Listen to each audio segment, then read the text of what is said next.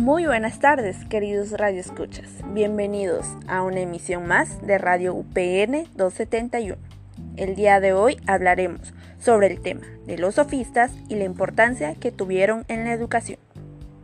Primero que nada, ¿te has preguntado qué son los sofistas? Bueno, una autora los define como profesionales de la educación y la cultura, que ofrecen una formación general al ciudadano para hacerlo mejor en su conducta pública o privada. Aspectos como el legado de la retórica, la formación ciudadana, la argumentación, entre otros, son heredados por el sofista y su aporte a la educación.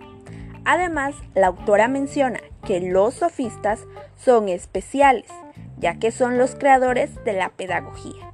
Es uno de los aportes más relevantes permitieron que la educación, en vez de reproducirse, se diera de manera consciente. En el estudio de la educación, los sofistas merecen un lugar especial. Se pueden afirmar que son los creadores de la pedagogía como práctica o acción deliberada y consciente. Los sofistas eran maestros que iban de ciudad en ciudad enseñando a ser buenos ciudadanos y a triunfar en la política. El arte de hablar en público y la retórica eran esenciales en la democracia griega, donde los ciudadanos participaban constantemente.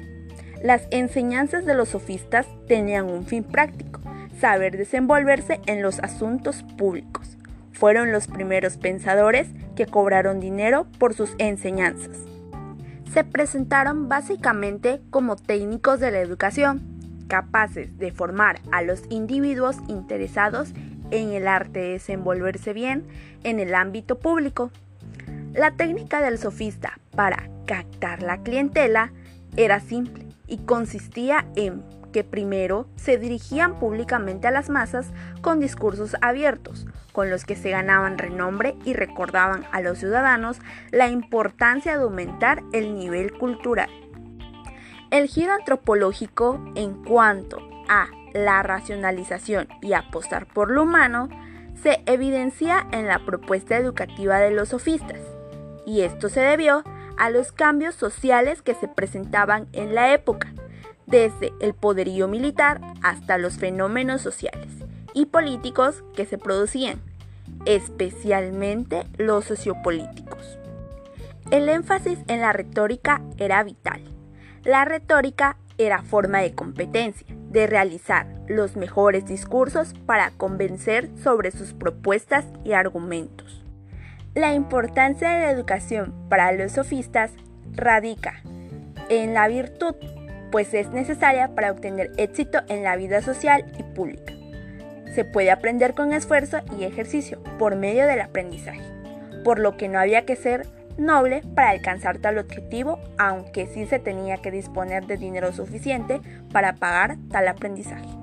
La virtud era muy importante, pues era la que permitía el desarrollo de una ciudadanía con sentido de justicia y pudor. De igual manera, era el sentido de la moralidad. La moral hacía mejores ciudadanos y además consideraban que la moral se transmitía entre maestros y discípulos. La enseñanza era virtuosa en la época de la ilustración helenística, tan virtuosa que aquellos que cobraban por sus enseñanzas eran criticados como mercaderes de la educación. Consideraban que la educación no hacía a una persona buena o mala, sino mejor, le permitía desarrollarse y acoplarse al entorno. Bueno, con ello culminamos este podcast, que esperamos que sea de tu agrado y sirva sobre todo para la mejora de la adquisición de tus conocimientos sobre este tema. Mi nombre es Teresita de Jesús Rodríguez Reyes y esto fue una edición más de Radio UPN 271. Hasta luego.